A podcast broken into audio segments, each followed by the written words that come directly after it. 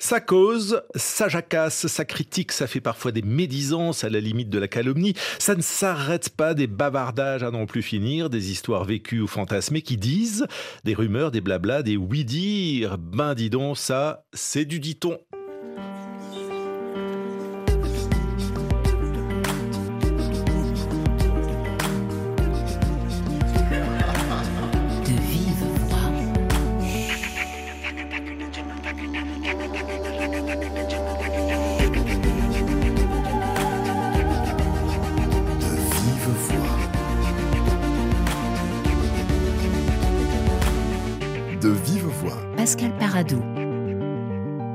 Depuis une quarantaine d'années, l'anthropologue Jean-Paul Colleine travaille au Mali pour comprendre la culture populaire, celle des visages des villages et des visages parfois, et des quartiers. Et selon le principe que la parole est le plus vieux média du monde, il écoute et enregistre parfois tout ou presque tout ce qui nous vaut ce livre, les dit-on et autres récits plus sérieux. Bonjour Jean-Paul Colleine. Bonjour. Le dit-on, comment le définir? C'est l'inverse du conte ou de la légende?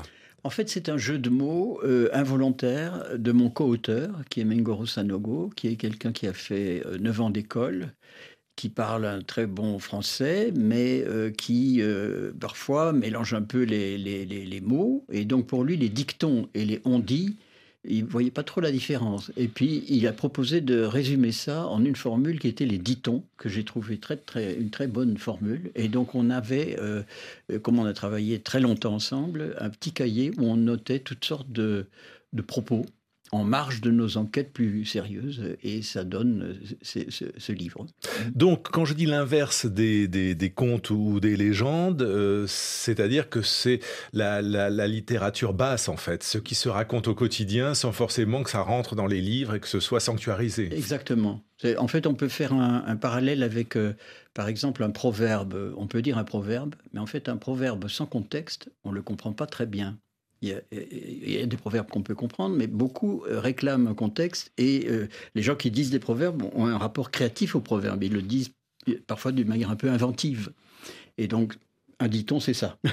c'est le bruissement du village. Exactement. Écrivez-vous, je trouve cette oui. expression particulièrement jolie. Et, et, ça raconte que finalement, ces sociétés ne sont pas figées. Parce que les contes ou les légendes peuvent être un peu figées. Ces histoires-là qui se racontent par le bas ne le sont pas. Elles ne le sont pas, bien entendu. Et même, même les contes et les légendes, moi je pense que l'ethnologie à l'ancienne a été un, peu victime de la mythologie. C'est-à-dire, on s'est dit, bon, finalement, les Africains, c'est comme les anciens Grecs, ils croient à des mythologies, et on, on a, écrit leur Bible à leur place, si on veut, en écrivant des mythologies cohérentes. En réalité, rien n'est inamovible, et les traditions, elles changent. Et il y a même un, sociologue, historien très fameux qui avait écrit un livre qui a fait grand bruit, qui était L'invention de la tradition. On invente des traditions. Vous avez travaillé dans quelle zone? Parce que le Mali est assez vaste quand même. Oui, bah, euh, dans une, euh, je me suis promené beaucoup, mais disons, le socle, c'est vraiment une aire où personne ne va, qui est pourtant une capitale économique, qui est Koutiala, et qui est euh, peuplée par des gens qu'on appelle Minyanka, mais il faut savoir qu'ils ont appris à l'école qui s'appelait Minyanka. Eux s'appelaient Mamara, et c'est euh, les autorités administratives coloniales qui les ont appelés les Minyanka. Donc, du coup, c'est réapproprié, il y a des associations de Minyanka et tout ça, mais, euh, et ils parlent une langue euh, apparentée au Sénoufo, mais en même temps, ils ont des cultes et des traditions qui sont apparentés à un grand cluster culturel qui est les cultures mandées avec euh, Kangaba, Sundiata, les, tout, les, toutes ces, ces, traditions, les sociétés d'initiation, etc. Alors vous l'avez souligné euh, immédiatement, Jean-Paul Colleine, vous avez écrit ce livre avec euh, Mingoro Sanogo, mmh. qui est donc euh, africain, qui est euh, un initié, mais que vous avez aussi initié euh, à, à l'anthropologie. C'était essentiel d'être à deux pour faire ce type de, de collecte ah oui, absolument essentiel, absolument. C'est-à-dire, on avait, on a eu un rapport euh, euh, de plaisir à notre travail. Euh, euh, bon, au départ, quand on commence à travailler avec quelqu'un, on ne sait pas où ça va aller, ça va peut-être aller nulle part. Et puis là, on sait, sait plus en tant que personne, l'un et l'autre, et on s'est amusé dans notre travail, et on, s'est toujours quand même euh, demandé comment il se faisait que le travail si passionnant de l'enquête de terrain finit souvent par des, par des livres assez ennuyeux. Quoi. Mhm. Et on a eu envie de faire autre chose. Et donc on, a, on s'est fait un petit cahier, des petits, euh, un petit magnétophone, où on a raconté toutes sortes d'histoires. Donc certaines sont dramatiques, mais la plupart sont plutôt amusantes. Et il a joué, j'imagine, le rôle de traducteur aussi. Absolument. De, traducteur de langue africaine vers le français. Je ne sais pas quelle langue vous, vous parlez, Jean-Paul Colline. Mais aussi de traducteur pour raconter un contexte. Exactement. Et donc il a, il a, il a avec moi un rapport pédagogique où il dit euh, bah, Tu vois, Jean-Paul, c'est comme ça. Et, donc, euh, puis alors il dit Attention, là, il ne faut pas se tromper, etc. Et donc, on a des, centaines d'heures d'enregistrement comme ça où il m'explique euh, ce qui est intéressant d'ailleurs parce que les gens eux-mêmes font ça. Quand vous êtes reçu dans une famille africaine, les gens font un petit. Ils parlent pas comme ils le font entre eux, ils ajoutent des petites gloses qui vous permettent de comprendre très gentiment. Donc, ce qui me fait dire que tout le monde est un peu sociologue en réalité. Il y a une sorte de sociologie spontanée qui est le petit effort de pédagogie qu'on fait pour que quelqu'un qui n'est pas du milieu comprenne. On fait tout ça dans notre vie aussi. Et, après 40 ans de travail sur le terrain, en tant qu'anthropologue avec des études euh, sérieuses, mais aussi à, l'écoute comme ça de ce bruissement du, village, est-ce que vous avez l'impression de comprendre plus, mieux? De ah, comprendre ben, Je pense que quand on a passé du temps euh, avec des gens et dans des lieux, euh, on comprend mieux. Et, on a une sorte de. On a, sens de, le sens du scénario. Quand il se passe une configuration, une dispute, où on, sait à peu près ce qui va se passer. Cela dit, on peut toujours être surpris. Là, par exemple, pour moi, euh, l'espèce de, de, traînée de poudre de l'islamisation a été quand même une surprise parce que j'avais. En fait, j'étais arrivé là-bas pour étudier plutôt des choses d'ordre socio-économique et en fait, j'avais été frappé par le fait que les gens passaient toute la saison sèche à faire des rituels, entre guillemets, animistes, ce qui ne veut pas dire grand-chose, mais enfin, ça veut dire pas musulmans ni chrétiens. Et euh, ça leur occupait énormément de temps. et, les musulmans étaient minoritaires dans cette zone.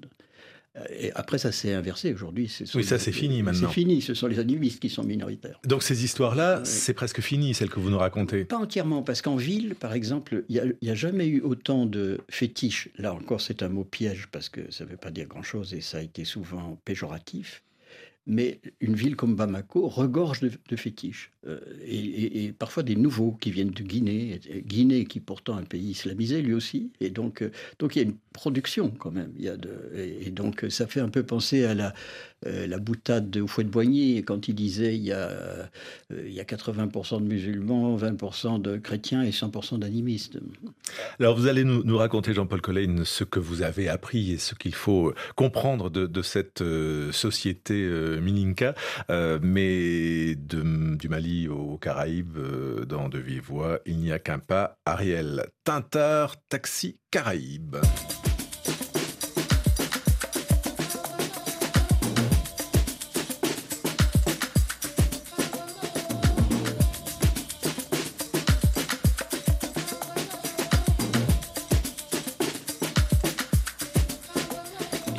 taxi Caraïbes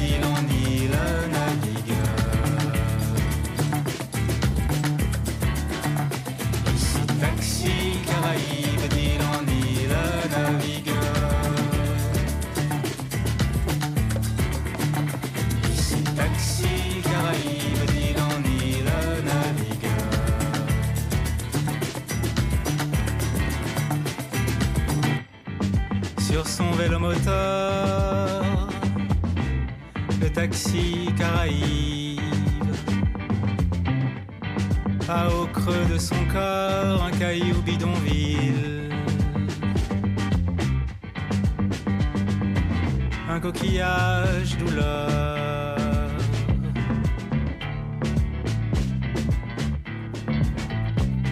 Un coupe-coupe terrible.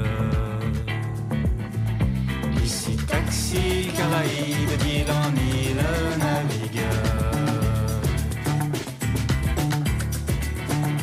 Ici taxi, Caraïbe, d'île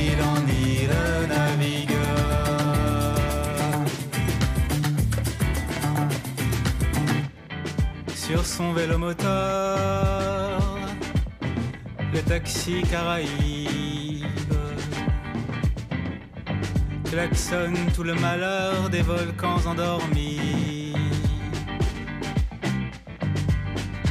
Ici taxi Caraïbes, d'île en île navigue. Ici taxi, Caraïbes,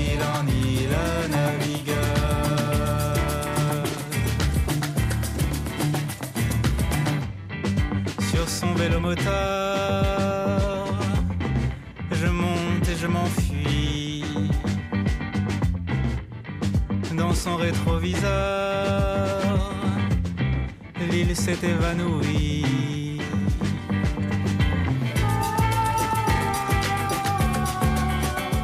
Sur RFI, extrait de Seconde Peau, l'album d'Ariel Tintard, un, Martiniquais de Bordeaux et son taxi Caraïbes. Euh, Jean-Paul Collayne de village en village, en taxi brousse parfois, j'imagine, vous avez sillonné une partie du Mali pour votre travail d'anthropologue et pour recueillir ces récits du quotidien que vous appelez les ditons, avec euh, cette pensée essentielle, comment décrire un monde pensé différemment? C'est tout l'enjeu de l'anthropologue, ça. Exactement. Et, c'est même l'enjeu aussi euh, de nos, des sociologues, parce que dans notre propre société, il y a des milieux qui communiquent pas tellement bien. Et euh, parfois, il faut faire un effort pour comprendre euh, ceux qu'on appelle nos semblables et qui ne sont pas nécessairement si semblables que ça. Et donc, parfois, dans une profession, on se parle plus que dans, dans un immeuble, par exemple. Euh, Il y a des choses comme ça. Donc, on est, on est, des- on est tous des traducteurs les uns des autres. Alors, vous nous dites que ces ditons euh, ne sont pas des contes, mais à les lire, parce que ce, ce livre est important, il fait Mhm. presque 300 pages, et il y a beaucoup de, de, de, de ditons euh, rassemblés, ils prennent quand même parfois euh, l'allure de contes ou de pièces de théâtre, parce qu'il y a énormément de dialogues. Pour quelle raison? Alors, on a hésité sur la forme du livre. Euh, On l'avait d'abord écrit euh, d'une manière linéaire, euh, en style indirect, et c'est un, éditeur en particulier, William, qui a dit, dans le fond, pourquoi est-ce qu'on ne ferait pas des didascalies comme au théâtre? Ça serait plus vivant. Et finalement, on s'est rallié à cette... à cette proposition et c'est vrai que je pense que c'est plus clair parce que Parfois, il fallait re- relire deux fois la phrase pour savoir finalement qui parlait. Oui, là on entend la parole. Là, on entend Avec les dialogues, on entend la parole. Donc c'est un livre de parole. quoi.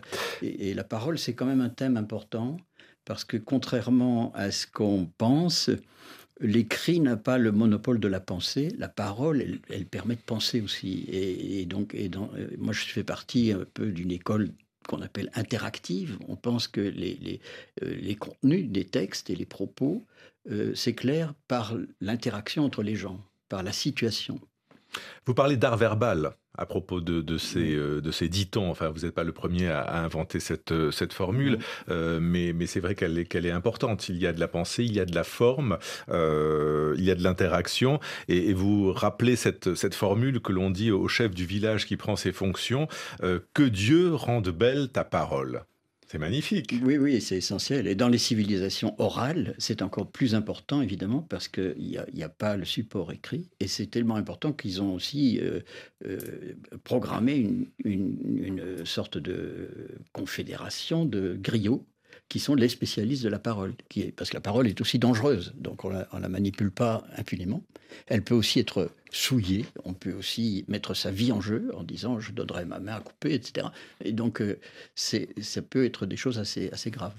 Alors, les, les ditons que vous avez rassemblés ne sont pas un, un genre euh, constitué a priori, hein, ils, sont, euh, ils sont divers, mais est-ce qu'il y a quand même des, des, des traits communs? Par exemple, dans tout ce que j'ai lu, je- j'en ai peut-être euh, oublié quelques-uns, mais il y a du fantastique, il y a des sorts jetés, il y a des animaux parlants. Oui. Oui, oui, beaucoup. euh, C'est-à-dire, euh, l'imaginaire, dans toute société, l'imaginaire euh, compte beaucoup. hein, alors, on, on appelle imaginaire, là, parfois, la religion des autres. Mais eux considèrent nos, euh, nos immaculées conceptions, nos, nos Pentecôtes, etc., comme des imaginaires. On, se renvoie les imaginaires les, uns les autres. Mais euh, il y, a, y a ça. Et il y a aussi euh, ce que je trouve une constante à travers toutes ces anecdotes, finalement, et, et ces, ces interactions, ces scènes de la vie villageoise ou citadine, c'est une certaine malice. C'est-à-dire que les gens ont une petite, un petit écart critique à leur propre, à leur propre croyance. Il y a un exemple assez, assez mignon où on, pour dire aller chez le devin, quand on va chez le devin pour savoir l'avenir, savoir ce qui nous guette, on dit aller chez le menteur. mais on y va, mais on y va, on y va quand même, parce qu'on ne sait jamais. Mais alors, ces dit-on, pour faire une généralité, euh, vous les avez captés, enregistrés, entendus euh, De quelle façon? Parce qu'ils sont dits sur la place publique Parce que ce sont des confidences Parce que euh, ce sont des réunions d'amis euh, dans lesquelles vous êtes invité comme ce que vous appelez les greens, c'est-à-dire les grains. Les grains, c'est ces réunions de, jeunes gens qui prennent le thé, qui se racontent des histoires? Oui, oui, il y a tout ça. En fait, on n'a pas voulu faire une étude de genre littéraire les ditons, c'est pas un genre littéraire. C'est plutôt euh, une, ligne de crête euh, sur nos promenades sur 40 ans au, Mali, avec une série d'histoires, de statuts différents. Certains sont des contes, certains des devinettes, d'autres des propos spontanés autour du thé. Euh, parfois, c'est une scène de ménage, des, choses comme ça qui nous ont attirés, soit Mengoro, soit moi et sur lesquels on a un peu travaillé pour essayer de, s'y retrouver. Mais pour autant, euh, ils disent, enfin vous dites que cela forme l'identité, euh, l'identité à la fois des individus, les uns derrière les autres, mais aussi de la communauté. Voilà, ça dit, et ça dit aussi le rapport euh, interprétatif que les gens ont de leur monde. Comment est-ce qu'ils voient leur... Comme, comme chez nous, les, les rappeurs ont une certaine manière de voir le monde, la société, le monde social et tout ça. Ben, c'est pas homogène, mais il y a quand même une certaine manière de voir et ça forme peut-être un, genre musical.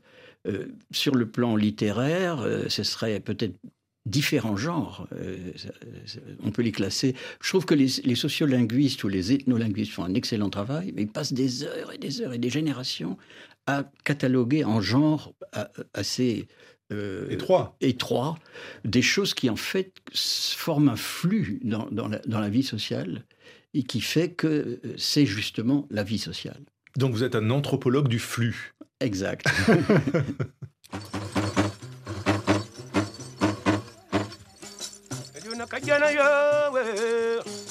La chose qui vint la mort, je n'ai jamais entendu ça au monde. Rares sont les enfants qui peuvent vaincre la mort de leurs parents.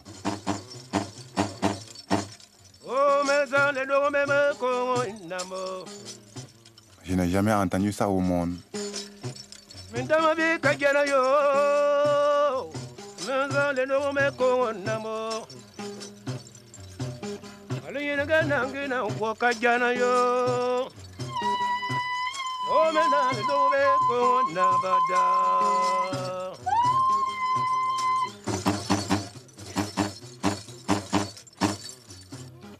Jean-Paul Collin, cet extrait est tiré d'une de vos euh, captations avec la voix de Mingo Rosanogo qui, traduit euh, le chant. Est-ce que vous nous racontez un peu le contexte?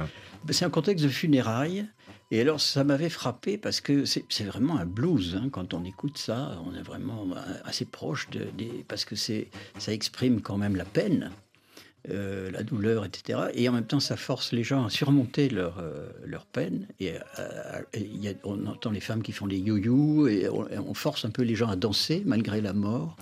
Et, et ce type-là a un statut d'artiste parce que, bien sûr, il est il, va de village en village et parfois de funérailles en funérailles faire ses, ses chants. Il est payé, il reçoit pas des sommes astronomiques, mais enfin, il est connu, il reçoit de l'argent mais en même temps, il est ému lui-même par les chants qu'il fait. Et il, est, aussi compositeur, interprète et, euh, et, parfois parolier. Donc il est question dans ces euh, dit-on que, que, vous rassemblez euh, de la mort, il est aussi beaucoup question de sexe.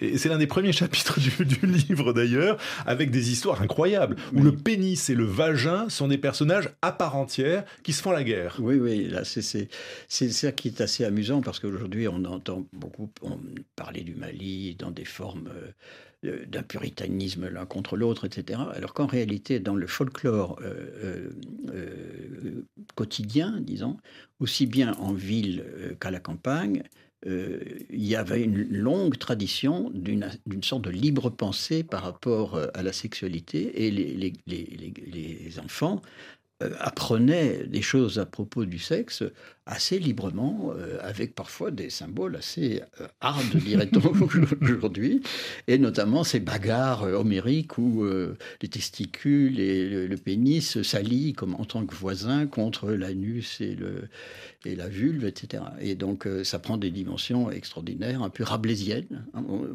pourrait faire le rapport avec, euh, avec Rabelais ou certains écrits de Bakhtin, où c'est l'humour par le bas. Hein, euh, oui, et puis la, culture par le, par le bas, la culture du, du, quotidien. Il y, a, aussi beaucoup d'hommes qui refusent de se marier avec... beaucoup d'hommes, qu'est-ce que je dis Beaucoup de femmes qui refusent de se marier avec les hommes. Bon, finalement, elles sont plus ou moins obligées. Il y a une fable du lièvre et de trois filles magnifiques mm. qui montrent finalement comment euh, la domination des, hommes a pu avoir lieu, mais vraiment de haute lutte et avec euh, force, euh, force rourie. C'est pas très MeToo quand même. Hein, ah non, non, du tout. non, du tout.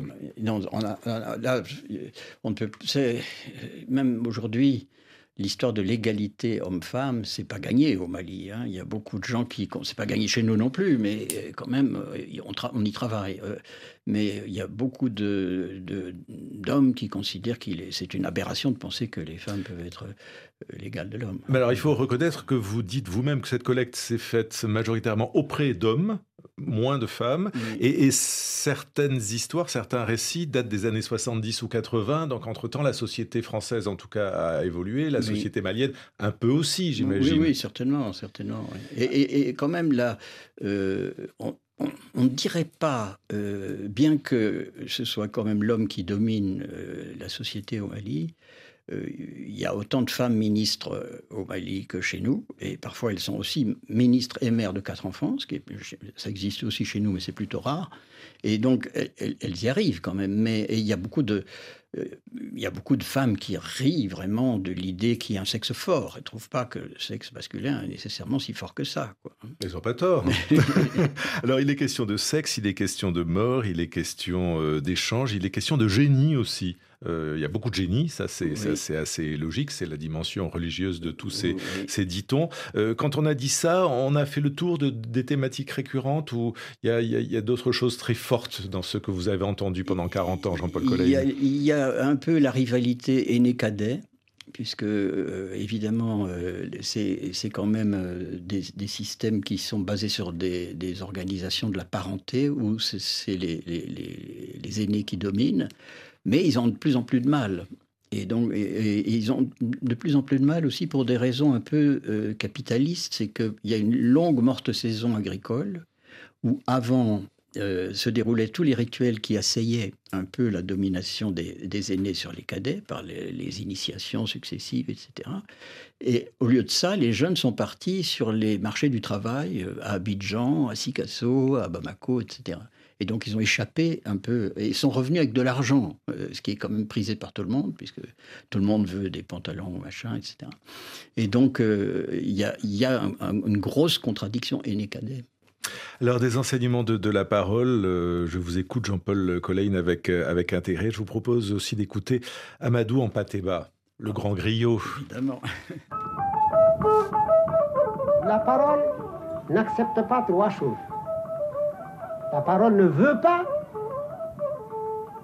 qu'on l'articule avant le temps. Elle ne veut pas qu'on ne l'articule pas le moment venu. Elle ne veut pas qu'on l'articule après le moment. Alors ainsi on dit que le temps est dans le secret de trois. Un, deux, trois. Fais ça va. Comment t'as fait? maman alors voilà la grandeur de la parole. Elle est d'autant plus dangereuse que quand vous le mettez vous ne pouvez plus reprendre. Alors autant elle est utile autant elle est traîtresse autant elle est merveilleuse donc le secret de l'homme c'est la parole Jean-Paul Collin, quand on travaille sur le Mali comme euh, anthropologue, anthropologue pardon, ce qui est, votre cas, est-ce qu'on lit euh, Amadou en Patéba ah, bien sûr, c'est un grand maître. Hein. Et alors, il n'est pas griot, mais c'est un spécialiste de la parole. Il a rendu beaucoup de griots jaloux, parce qu'il avait un art euh, du, double sens, de la nuance, du trait d'esprit. Et il y a ce bouquin merveilleux qui est L'étrange destin de Wangrin, qui est une sorte de parodie des, des petites euh, abus que commet un, commis colonial, un, interprète du commandant, le commandant euh, colonial. Et c'est un bouquin merveilleux, parce que pour la première fois, on a écrit un, mauvais français et on a pu l'imposer comme, comme forme. Un français cassé, comme Cassé, on disait. voilà. Mais, mais vos interlocuteurs dans, dans ces euh, villages du Mali ont le goût aussi du, du mot, de la parole, oui. euh, du mot à demi-dit, euh, de l'allusion, de la- l'aphorisme. euh, et il y a plein de, de- de- de formules que vous citez. Par exemple, quelqu'un qui dit prendre la parole de quelqu'un, c'est prendre son âme. Ou alors celle que j'aime beaucoup, c'est le cheval se tient par les rênes, l'homme par la parole donnée. Voilà, c'est ça, oui. Parce qu'on on peut être domestiqué par sa propre parole si on s'est engagé à faire quelque chose et puis qu'après on a envie de commettre une petite lâcheté. Bon, on a publiquement, on, on- on a engagé son honneur, on ne peut plus se dédire. Mais la parole est vraiment une action, comme vous le dites, Ah oui, dans ces villages, dans ces sociétés, dans ces oui, communautés. Oui, oui, oui, oui. C'est ce que les linguistes appellent les, les énoncés performatifs. Si on dit si, si tu fais ça, je te tue, bon, si la personne le fait, bon, c'est un peu embêté. Elle va en prison. Et donc, euh, c'est- quand, on dit, voilà, la séance est levée, on a, on a réalisé euh, l'acte euh, que dit la parole. Bon, il y a beaucoup de choses comme ça, il y a beaucoup d'énoncés de ce type dans, dans- dans- dans la société. Il y a le- le- on rapporte le cas d'un homme qui a répudié sa femme en jurant devant la porte des ancêtres, devant la première cuisine créée dans le village, devant le premier puits créé dans le village, creusé dans le village, qu'il la reprendra jamais. Et donc, quand il a fini par vouloir la reprendre euh, et renouer les liens du, mariage, il y a eu un travail rituel fou pour défaire tous ces espèces de sorts euh, jetés.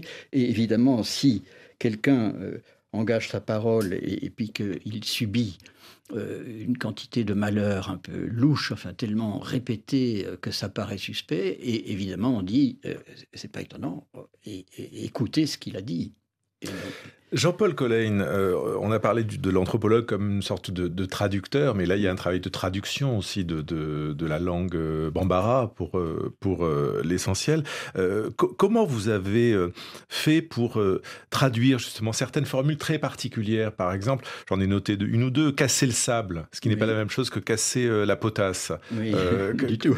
comment, comment vous traduisez ça? Enfin, co- Ben, casser le sable, ça veut dire en fait faire des traits dans le sable. Et donc c'est l'appellation pour la géomancie, l'étymologie du terme de la géomancie. Donc c'est une formule imagée en fait. C'est une formule imagée pour dire la divination en dressant des signes euh, dans le sable. Alors, c'est d'ailleurs un grand mystère, cette, euh, ces systèmes géomantiques, parce qu'on n'en connaît pas l'origine, et ils existent presque partout en Afrique et jusqu'à Madagascar.